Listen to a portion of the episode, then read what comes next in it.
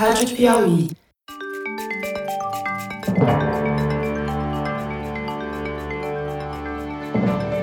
Opa!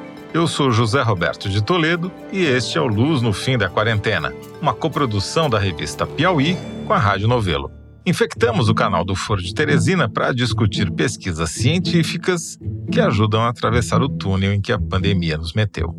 Não é só a vacina que pode prevenir contra o SARS-CoV-2. Cientistas da Universidade de Colômbia, nos Estados Unidos, conseguiram desenvolver uma espécie de cinto de castidade para o novo coronavírus não conseguir penetrar nas células de organismos infectados. Funcionou para camundongos e macacos o próximo passo será testar em humanos e, se der certo, transformar num remédio.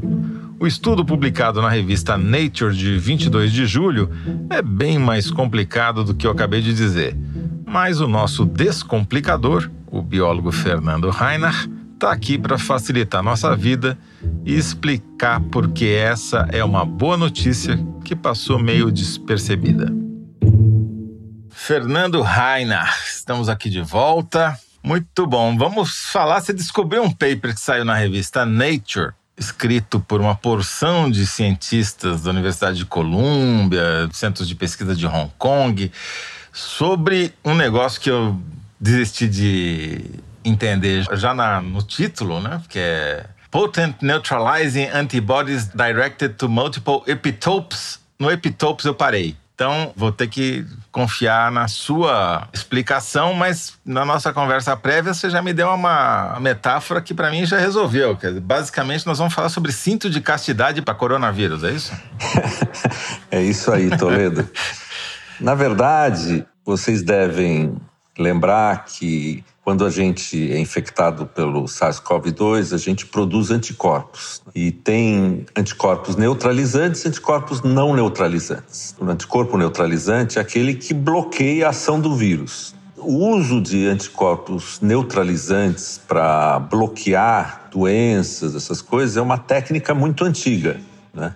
Ela foi usada primeiro para fazer soro antiofídico, soro contra picada de cobra como é que você faz? Você tira o veneno da cobra, injeta num cavalo, pouquinho todo dia no cavalo, o cavalo produz uma quantidade enorme de anticorpos contra o veneno da cobra. Daí você tira o soro do cavalo, pega os anticorpos desse soro, põe num vidrinho e põe lá no centro de saúde, entendeu? Então, se você for picado por uma cobra, o cara injeta em você anticorpos contra veneno da cobra. Injeta isso em você, e basicamente esses anticorpos ligam no veneno e neutralizam o veneno.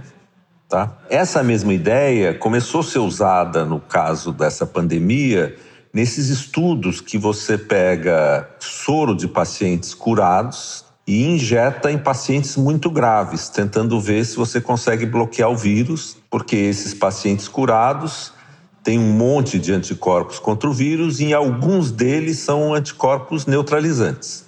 O que esses caras fizeram é tentar produzir em grande escala, fora do corpo humano, esses anticorpos neutralizantes. Né? Estão dispensando o cavalo. É, nesse caso não é um cavalo, eram hum. dois, um hum. casal de Juan. Aí o que, que você faz? É uma técnica que rendeu um prêmio Nobel para um argentino chamado César Milstein, que funciona o seguinte: você tira o sangue com as células vivas de uma pessoa que foi infectada. No caso, foi isso que eles fizeram, que eram essas duas. Nesse caso, esse canal, dois chineses de Wuhan lá? É. Tiraram o sangue deles e no sangue deles, além dos anticorpos, tem os linfócitos B, que são quem produzem os anticorpos. São células que produzem o anticorpo. E tem um monte dessas células, todas diferentes, que produzem anticorpos para todas as partes do vírus. Para proteína que fica dentro do vírus, para proteína que fica fora do vírus. Tem cada célula produz um anticorpo diferente para uma parte do vírus. Aí você pega essa mistura de células e funde essas células com uma célula de um tumor, de um mieloma em geral.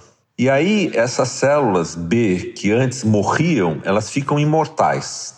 E daí você isola clones de célula B. Então eu tenho a célula B1 que produz um anticorpo, a célula B2 que produz outro anticorpo.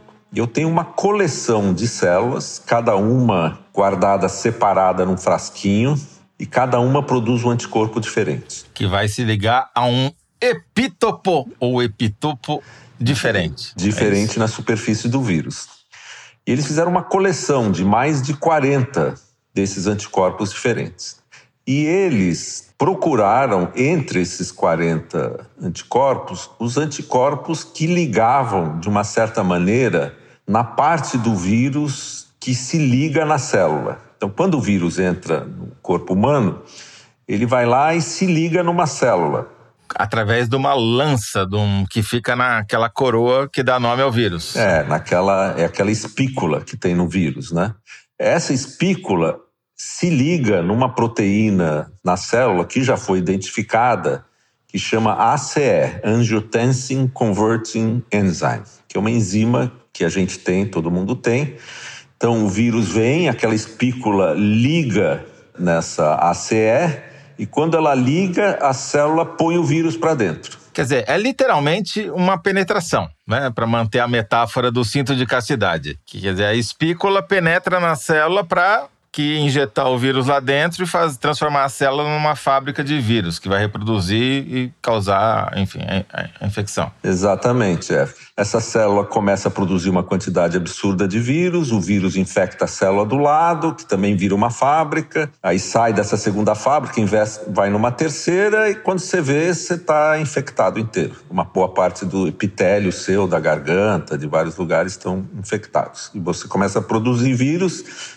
tossir e o vírus sai para o meio ambiente. Bom, aí a questão, questão toda que eles fizeram é o seguinte: bom, então eu tenho 40 anticorpos que ligam no vírus.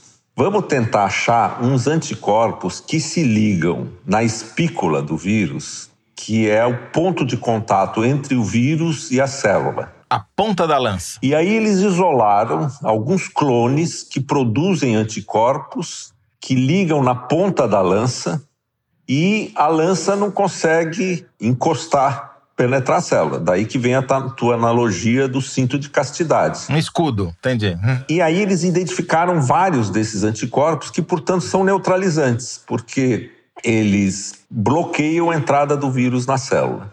E eles acharam, entre vários desses, dois desses, que um bloqueia, o outro também bloqueia, mas os dois juntos aumentam muito mais o bloqueio. Um efeito multiplicativo, sinergístico entre os dois. Então, o que, você imagina? Se você injetar esse anticorpo numa pessoa e ela tiver com a infecção andando, esse anticorpo vai recobrir o vírus todo de anticorpo todas as pequenas espículas né, que estão na volta toda do vírus e o vírus fica com uma camada de anticorpo por fora. Castrou o vírus. Castrou o vírus, castrou o vírus. Então, foi isso que eles fizeram. Eles desenvolveram esses dois anticorpos e esses anticorpos agora podem ser produzidos em fábricas como se fossem remédios. Mas é caro. São caros, então provavelmente, se eles passarem testes clínicos, etc., eles vão ser usados em pacientes muito graves. Vai demorar para ser aprovado, é difícil,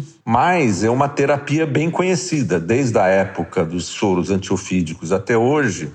Tem várias terapias, principalmente contra câncer, que usam anticorpos, né, que se ligam em receptores de células cancerosas e, conseguem combater o câncer. Né? Então, anticorpos injetados em pessoas para curar doenças existem muitos. Anticorpos injetados em pessoas para curar toxinas também existem. E agora a gente vai ter anticorpos que se podem injetar numa pessoa e que bloqueiam a entrada do vírus. Né? Então não é um remédio para prevenir a doença, Provavelmente vai ser um remédio caro, vai demorar para vir, mas é uma estratégia que nesse trabalho eles mostram que funciona. E eles mostram que funciona não só in vitro, né? quer dizer, num tubo de ensaio, bloqueia a entrada do vírus na célula, eles mostraram que bloqueia em camundongos também, e mostraram que se você injetar isso em macacos, você também bloqueia. Quer dizer, o próximo passo agora seria então ir para os chamados clinical trials ou os testes clínicos com humanos. Fase 1. Um, fase 1, um, fase 2. se não mata fase humano. É, exatamente. O principal problema disso é que esses anticorpos eles têm que ser modificados para eles serem o que o pessoal chama de humanizados. de modo que o teu corpo, quando injeta o anticorpo, não reaja contra o anticorpo, entendeu? Porque se ele reagir contra o anticorpo, eu não, eu não posso dar várias doses desse remédio para você. Mas eles já sabem muito bem como é que humaniza anticorpos, porque todos esses anticorpos que são usados para combater câncer já são humanizados. Então, isso é uma questão de tempo de eles conseguirem humanizar isso. Mas essa combinação de dois anticorpos, se passar nos clinical trials, e funcionar, você vai poder injetar nas pessoas e eles bloqueiam a entrada do vírus na célula. Perfeito. Quer dizer, então tem que passar pelo fase 1, 2 e 3 ali, que a gente já está especialista em que é a mesma, mais ou menos o mesmo processo da vacina, e depois levar para a produção industrial, que você já falou que é cara, porque você tem que ficar multiplicando, clonando células para produzir. É, na verdade, você tem esses, essas células que produzem esses dois anticorpos, né? Você tem uma célula que produz uma, uma célula que produz outra. Você tem que botar em tanques para essas células crescerem em grande quantidade, produzirem um monte de anticorpo, daí você purifica o anticorpo invasa e esse é o remédio. Esses tratamentos com monoclonais para câncer são muito caros. Quando a quimioterapia não funciona mais, você usa a imunoterapia, que é exatamente esses. Então, gente acho que todo mundo já conhece alguém que foi tratado com imunoterápicos para câncer. Né? É muito caro de produzir, você não consegue produzir 7 bilhões, mas é o primeiro remédio que bloqueia a entrada do vírus na célula. O outro que apareceu até agora, que é o Redensivir, ele tem um mecanismo de ação diferente, você estava explicando. É, o Redensivir são inibidores das enzimas do vírus. Então, eles não deixam o vírus replicar dentro da célula depois que ele entra. Usando a, é, usando a tua analogia, eles são mais um DIL. E esse aqui Tá mais para uma camisinha. Perfeito. Ah, é uma camisinha, perfeito. A camisinha é melhor. É que você tem uma, você tem uma imaginação mais kinky, como dizem os americanos, mas não é bem uma camisinha, na verdade, porque ele não impede ele a penetração. Não penetração. Ele, é, é, ele, ele impede. É, é um cinto de castidade masculino, digamos assim. É, né? o cinto de castidade masculino. Então ele bloqueia perfeito. a entrada do vírus. É uma ótima notícia porque é um, uma estratégia que a gente já sabe que funciona ela já funciona há mais de 100 anos, por exemplo, no Instituto Butantan, quando o Vital Brasil começou a injetar os cavalos para fazer os soros. Depois ela foi usada em câncer. Depois tem o pessoal doando, pessoal que já foi infectado, doando sangue para ajudar a curar com seus próprios anticorpos uma outra pessoa. E agora, esses anticorpos que você doava para curar uma outra pessoa vão poder ser fabricados, só os que interessam mesmo, em grande quantidade, colocados num frasquinho, né?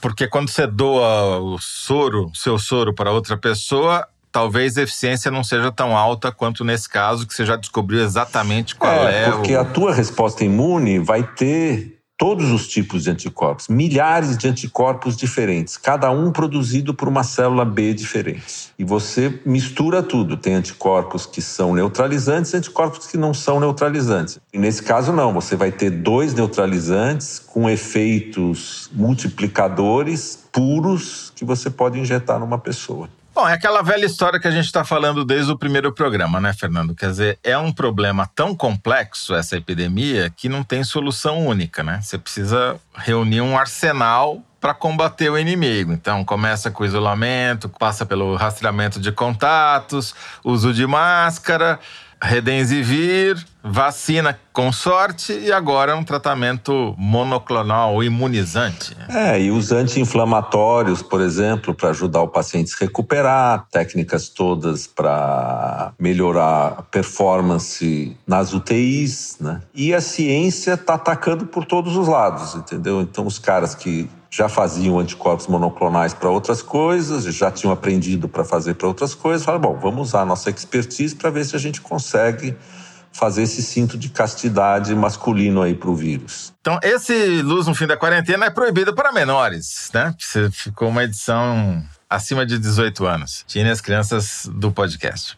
Muito bom, Fernando Rainer. Muito obrigado mais uma vez. Uma boa notícia. Voltamos logo com no 37 já. Fernando, a gente não consegue acabar esse negócio. Do jeito que essa coisa vai, no 137, a gente vai anunciar que começou o clinical trial desses anticorpos.